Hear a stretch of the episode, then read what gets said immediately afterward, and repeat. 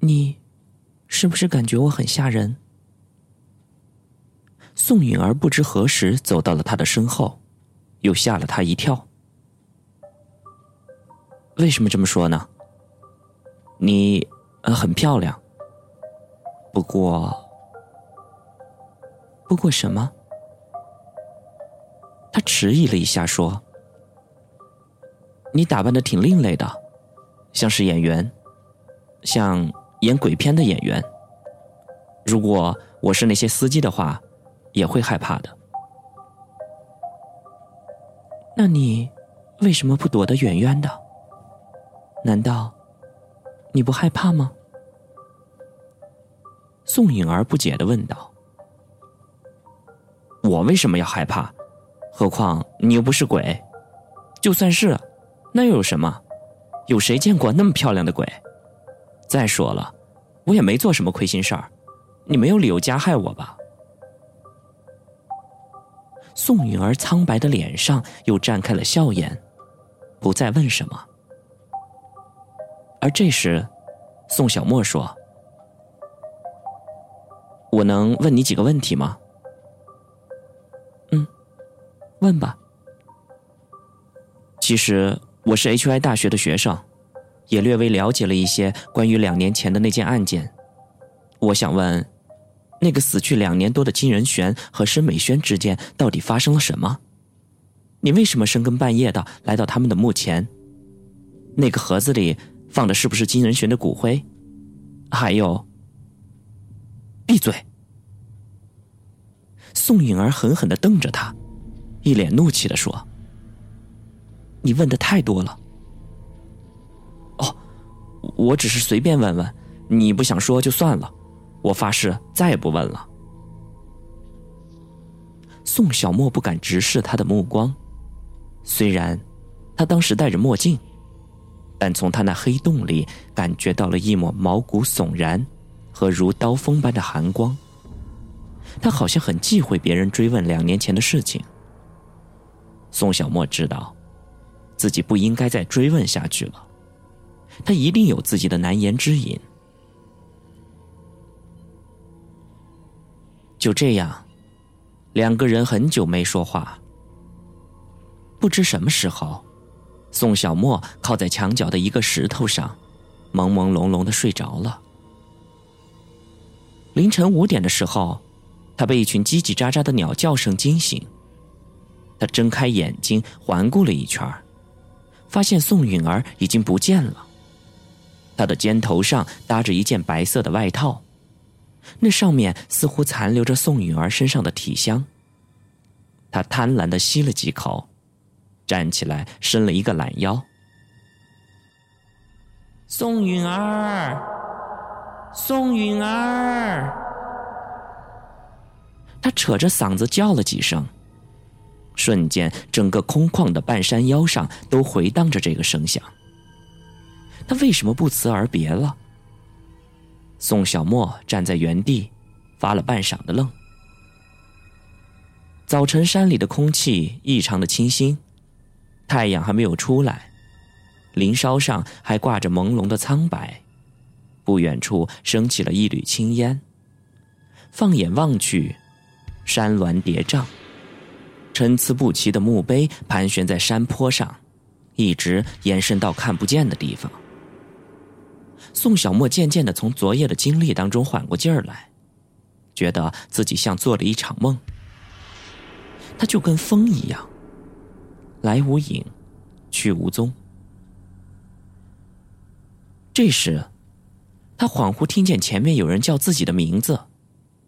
他定了定神。看见一辆白色的小货车渐渐停在了他的跟前。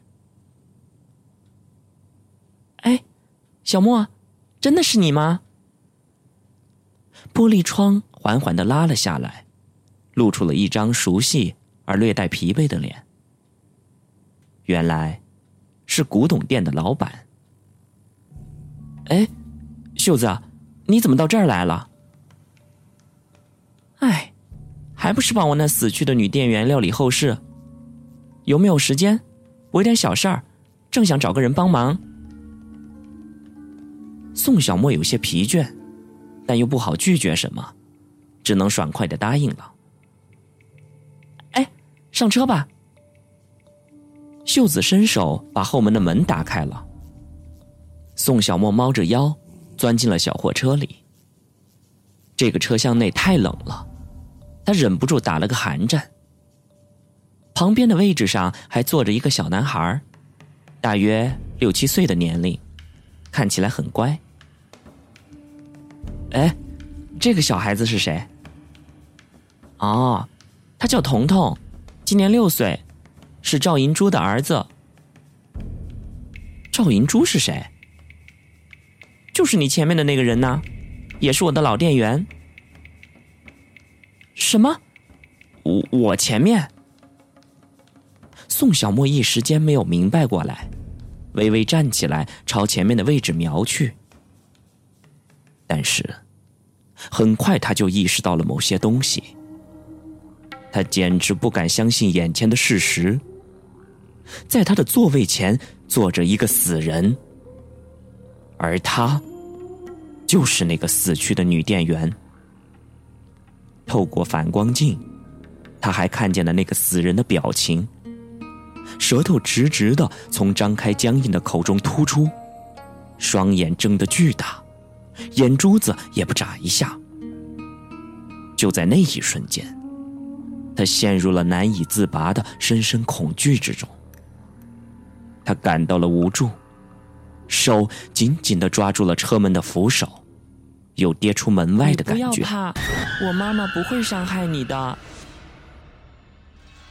那个叫彤彤的男孩发出稚嫩的童声，他一眼就看出了宋小沫内心的恐惧。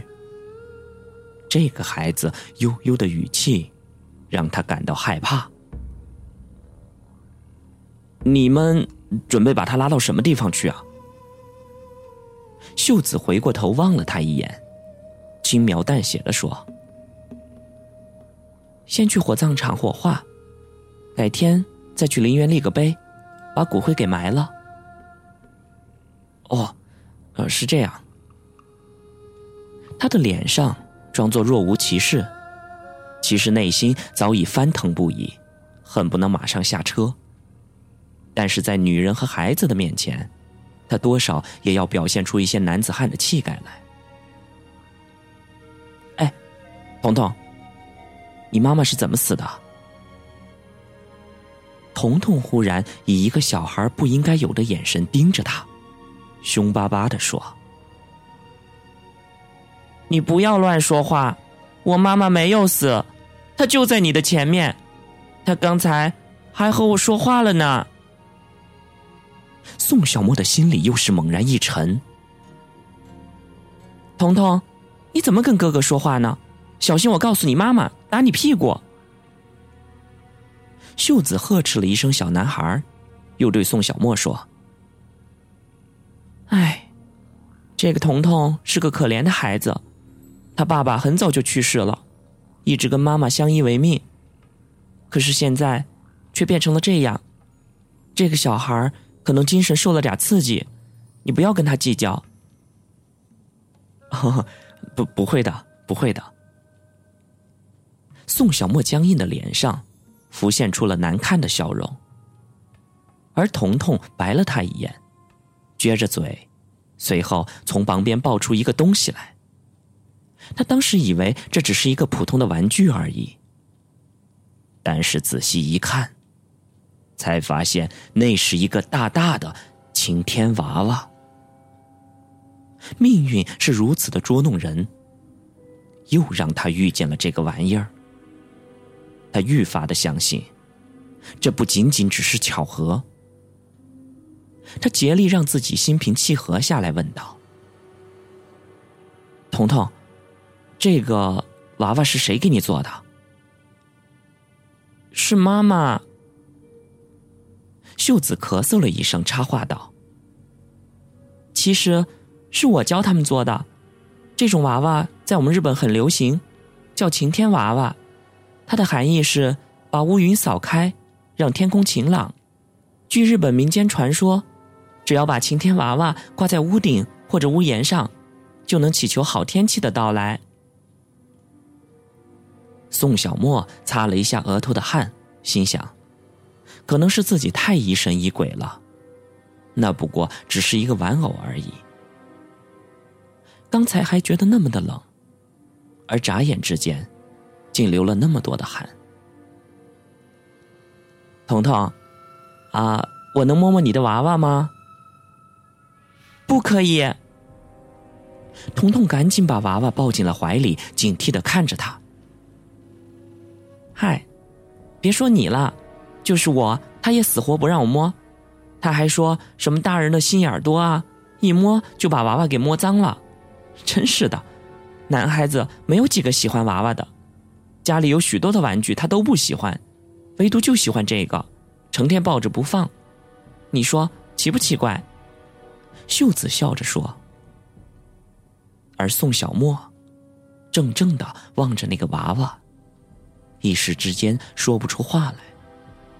他恍惚发现，那个东西像是活了一样，眯成一条线的眼睛忽然睁开了，正在用一种奇怪的目光盯着自己。那诡异的微笑里，似乎包含着某种含义，像是嘲笑。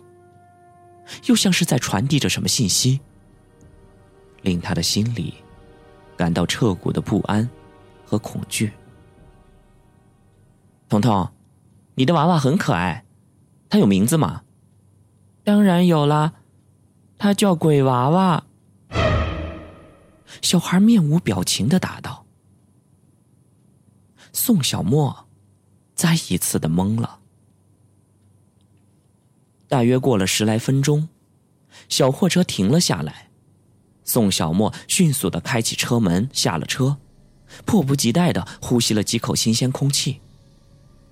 在他的眼前，一个高高的烟囱正在冒着黑烟，散发出一股阴森森、令人莫名害怕的气息。他不由想到了死亡的问题。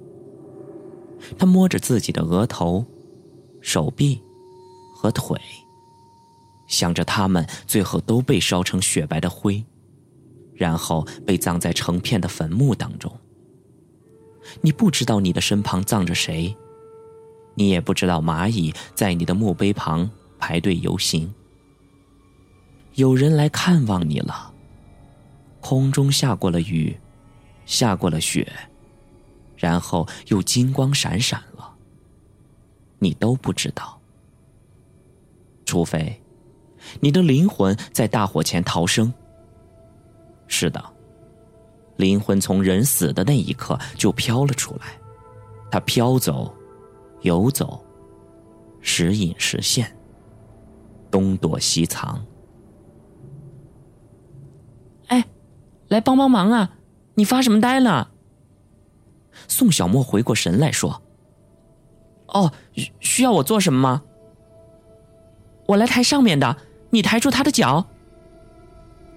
秀子打开车门，轻轻的把那具尸体扶了下来。他先是一愣，然后立刻反应过来。天哪，原来秀子是让他来搬运尸体的。战战兢兢的走了过去，低着头，不敢看那具尸体白惨惨的脸。不过。一双红色的高跟鞋却赫然跃入了他的眼帘。他的心猛然被揪了一下。这双红色的高跟鞋好像在什么地方见过。对了，立交桥。立交桥下的那个女人，不是正穿着这双刺眼的红色高跟鞋吗？哎，你还愣着干嘛？快动手啊！哦，他顿了一下，极不情愿的抬住了那具尸体的脚。那是一双异常僵硬的脚。